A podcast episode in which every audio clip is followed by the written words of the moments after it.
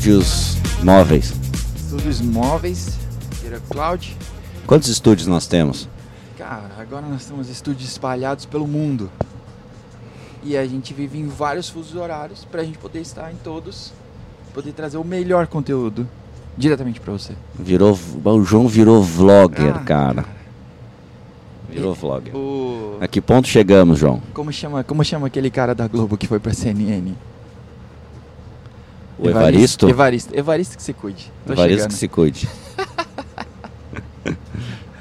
Tá bom. Olha só, enquanto você.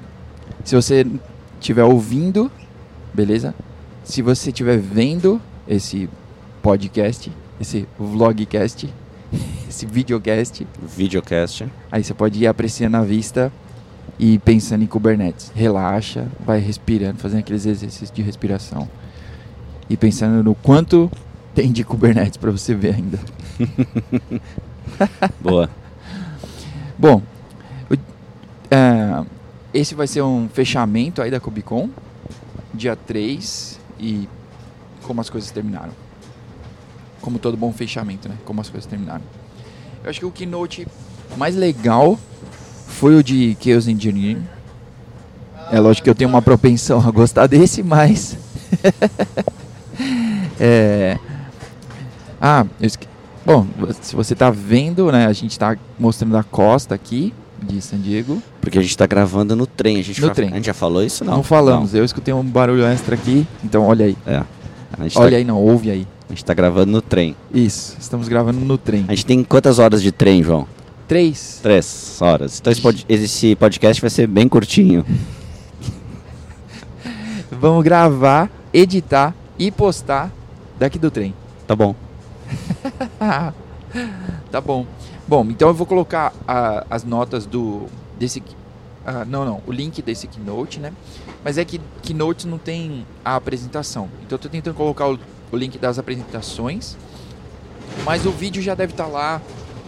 Talvez quando você estiver ouvindo isso. É o, o, Ma- o Matheus está comentando aqui no Get Up Hub que ele está fazendo uma coletânea das talks que ele achou mais interessante. Então deve sair também um artigo dele com as Ah, beleza. que ele mais curtiu. Muito bem. Olha aí. É... Tá bom. Então, vamos às talks que a gente mais curtiu ontem. Chaos Engineering. Chaos Engineering. É...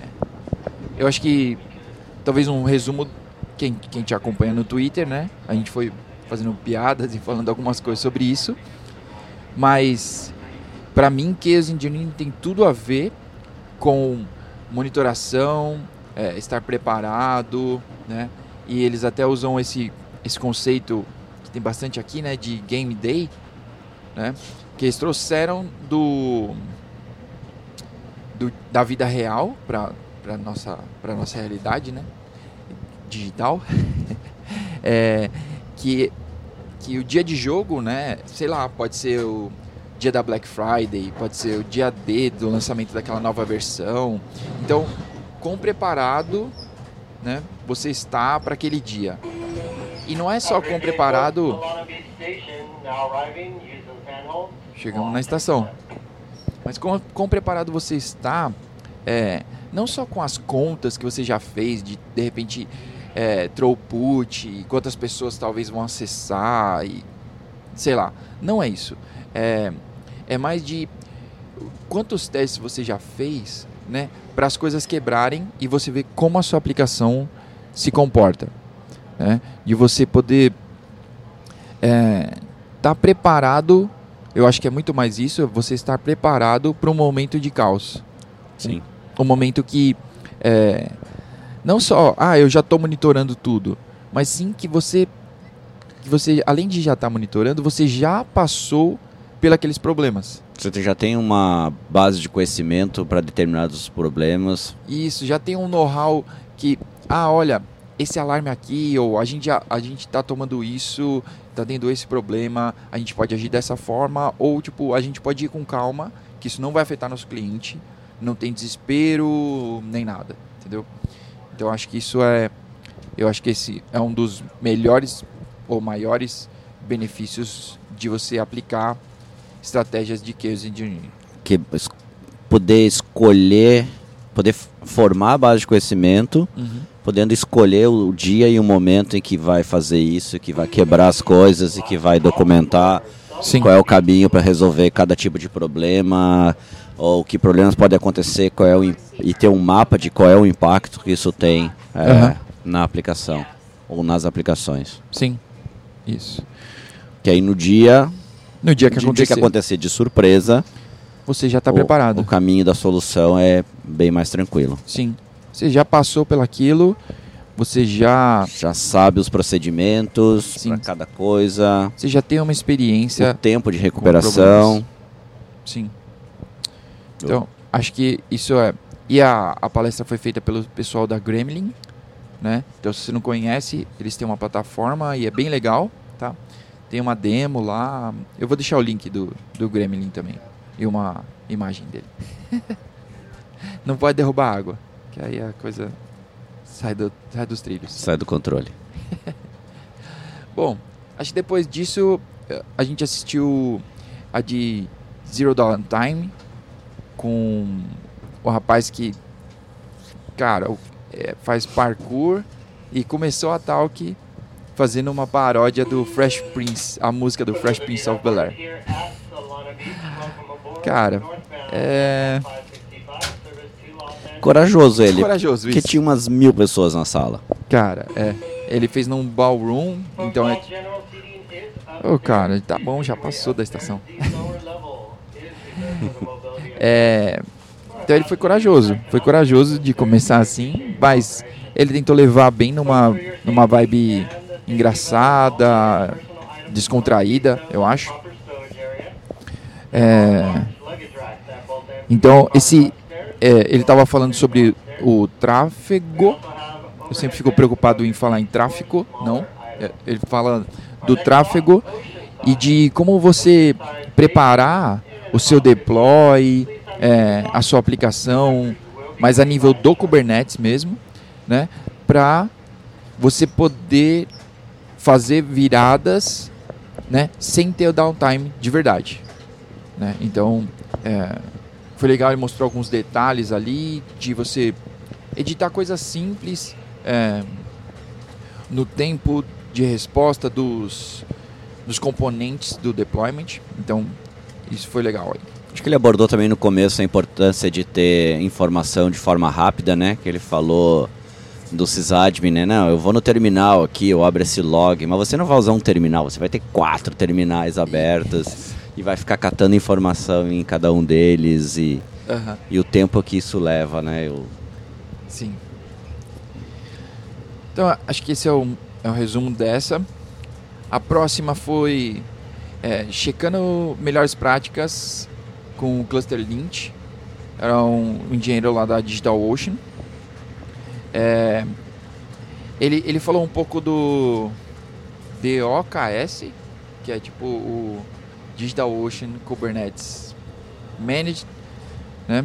Mas é, tem esse esse cluster lint, tá? Ele ele estava compartilhando lá, que é para você poder escrever é, regras de boas práticas, né? E não é bem o que o OPA faz, mas você vai escrever essas regras de boas práticas e ele vai ficar checando se você está obedecendo que deployment não está fazendo, é, o que, que não está acontecendo de acordo com as boas práticas que você já fez. Porque parece que boas práticas são só tá só no slide e você obedece se você quiser. Sim. Ou então você é, força isso com barreiras, né? Tipo OPA e sei lá o que mais. Mas Porque policies, no final das contas, é um documento onde você escreve quais são as políticas. Aham. E aí você tem.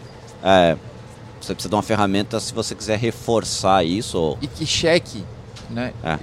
Esse de checagem me lembra o. Eu não vi essa palestra, mas me lembra o Kate Guard, Aham. que foi um escrito pela Target. E acho que a gente falou dele em 2017, talvez. Tá bom. Ah, eu nunca mais ouvi falar desse projeto, mas ele fazia isso. Você tinha um conjunto de regras e ele checava se isso está sendo obedecido ou não. Ele não necessariamente tomava uma ação ou, ou, tipo derrubava um pod porque estava infringindo alguma uma das regras. Não, ele não fazia isso, tá? Aham. Ah, mas ele apontava, ele gerava um alerta, alguma tá sacudindo.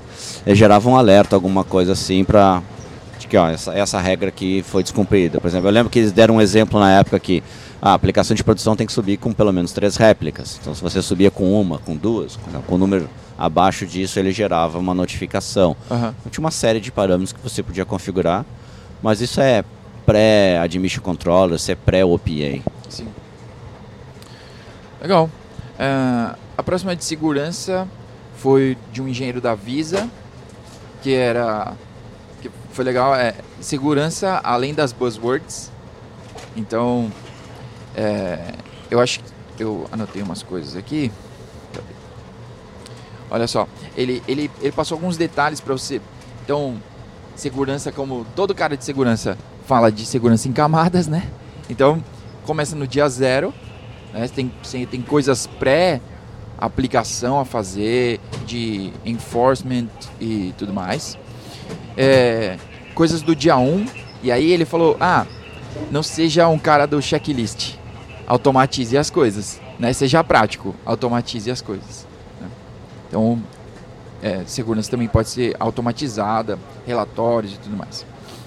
É, outras duas coisas que eu ressaltei, que nem todas as vulnerabilidades se aplicam a você, né? Então, é, não precisa se desesperar toda vez que sair um CVE novo, né? Senão você vai morrer.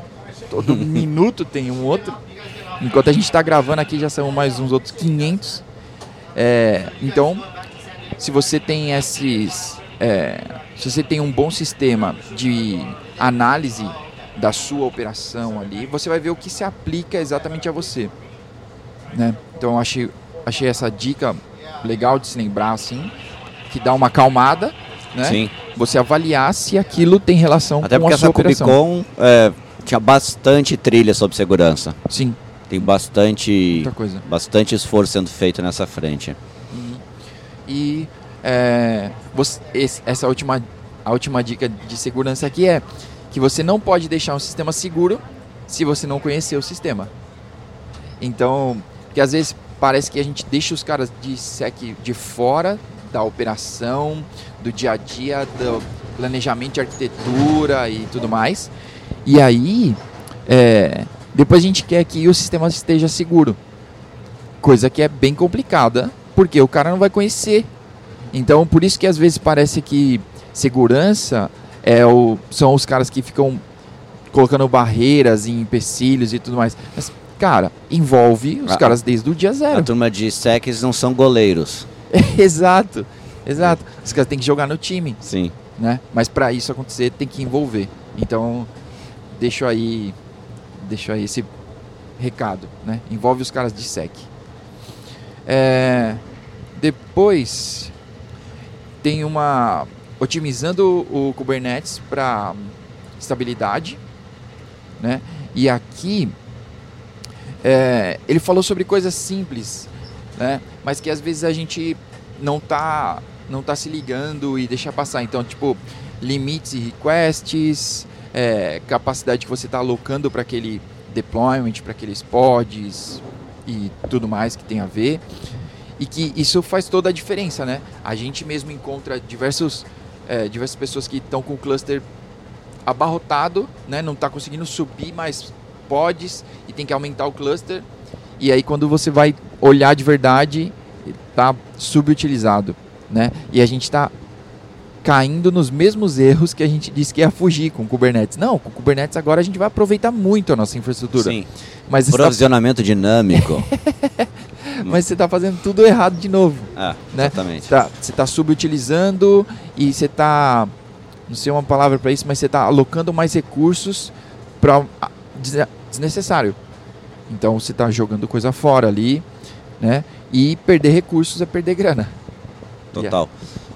Eu acho que esse, acho que esse ano teve bastante teve bastante trilha, acho que a mensagem está bem focada acho que em duas frentes, uma delas é a questão de de eficiência, melhores, vou chamar eficiência barra melhores práticas aqui, e a outra é segurança. Eu acho que na parte de melhores práticas, o Kubernetes ele vira uma ele parece que é uma nova oportunidade da gente fazer as coisas, só que agora da forma certa, né? Porque agora a gente tem uma infraestrutura nova sendo construída Aham. e a gente teve vários, a gente identificou, né, aprendeu vários erros da última infraestrutura que foi construída, sei lá, talvez quando se virtualizou é, as coisas.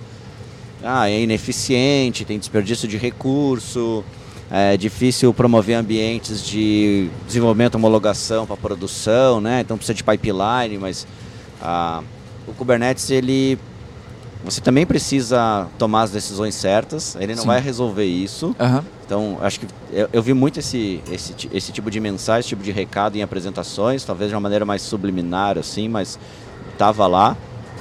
De que ah, você tem que, talvez, aproveita essa nova oportunidade de, uma infraestrutura nova que está sendo construída e traga para dentro dela essas lições aprendidas da última, né? Então Sim. tem uma, tem uma nova onda de migração de aplicações para esse modelo, de aplicações novas sendo esse modelo. Então talvez Aham. seja uma oportunidade de aproveitar isso.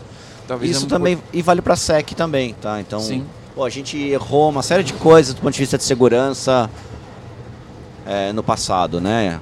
Aham. Vamos aproveitar que a gente está fazendo uma, sei lá, eu, uma uma, uma reforma aqui, um, Aham. um extreme makeover É isso. e vamos vamos trazer esses esse aprendizado para não cometer os erros dessa vez. Aham. É, eu acho que vale a pena deixar aquela estratégia é, mais utilizada, deixar ela de lado, que é o Extreme Go Horse. Esse, cara, se você puder se esforçar muito para deixar ela de lado, porque a gente já viu onde a gente chegou com essa estratégia, né? Então, se a gente puder deixar isso de lado, vai ser uma boa, com certeza. Legal. Ah, teve uma teve um workshop de operators, Um workshop de operators, tre- três horas não, uma hora e meia, uma hora e meia uma hora e meia de workshop. Zero to Hero em uma hora e meia de Operators. É, e um outro que era atacando e defendendo seu Kubernetes. né? É, muito bons. E eu acho que a outra, a outra palestra, a última aqui, que eu vi foi a de Enforcing Surface Mesh Structure usando o Gatekeeper. Né? Então eu ouvi falar bastante sobre esse Gatekeeper e ele vai fazer as suas configurações e as suas é, políticas serem realmente obedecidas ali. E, então é um, engenheiro do Google e ele mais uma vez falando do PA e, e todos esses caras, né? Então é, dando mais uma luz, mais uma atenção a isso, né? E eu acho que é um que é um bom resumo assim dessa KubeCon que você estava falando agora, que é segurança, é, administração, é, gerenciamento, na verdade, não administração, gerenciamento do seu cluster, de quem pode o que, né? Porque, cara, criar no default, até quem segue lá no Twitter, a gente compartilhou uma fotinho de um cachorro, de um micro cachorro que, tipo, cara, subiu o Kubernetes no default, Não é tão seguro. não, você não está seguro. Você não tem políticas, você de repente dá uma olhada aí. Se você tem um Kubernetes no default, vê se suas network policies, uma coisa bem simples, vê se elas são ativas. Se não, cara, dá uma casa da mãe Joana, tipo, uma zona que todo mundo pode fazer tudo, Sim. né? Então, dê uma olhada. E eu acho que, como última nota, pelo menos última nota minha, é que eu vou deixar aí um link para palestra do Iago, né? Que ele participou do, é, ele estava fazendo a palestra sobre o Deep Dive de KubeADM e, cara, é o único BR que estava falando na KubeCon US, né? Então, Norte América. E aí, é, acho que é um é um orgulho para o Brasil, assim, eu acho bem da hora. E é, ele é top, ele é core committer nisso, KubeADM full, então é, vale a pena se dar uma olhada e é, fortalecer aí a comunidade e tudo mais. Legal. Resumo: Resumo, 12 mil pessoas, 12 mil pessoas, então cresceu 50% do ano passado para esse. Sim. Muita gente, Muito conteúdo. Demais. Um, chega a ser um ruído difícil separar o, o ruído do que realmente, do que realmente é, é importante, Aham. porque é, é conteúdo demais. 340 trilhas. Cara, Foram 340 palestras. é. É, impo- é impossível você acompanhar 50% disso, não dá. Não cabe na agenda. É, é muito difícil. Muito conteúdo. É, Então acho que a, a, a- dica de para quem tá pretende vir no próximo ano, é, Na Europa, é, abriu, acho. monta uma agenda antes, escolha um tema Uhum. ou dois temas que queira acompanhar e, e foque nesses temas. Sim. Obviamente vai cruzar com algumas coisas legais no meio do caminho Aham. ah, que podem aparecer de maneira mais orgânica, vamos dizer assim, mas ah, escolhe um tema ou dois e aí monta as trilhas baseado nisso Sim. porque senão você fica sobrecarregado, chega uma hora que você não absorve mais nada. É. É, se você vier com uma agenda de, um- de uma palestra para outra continuamente, no segundo dia você já está exausto. Sim. Então, é.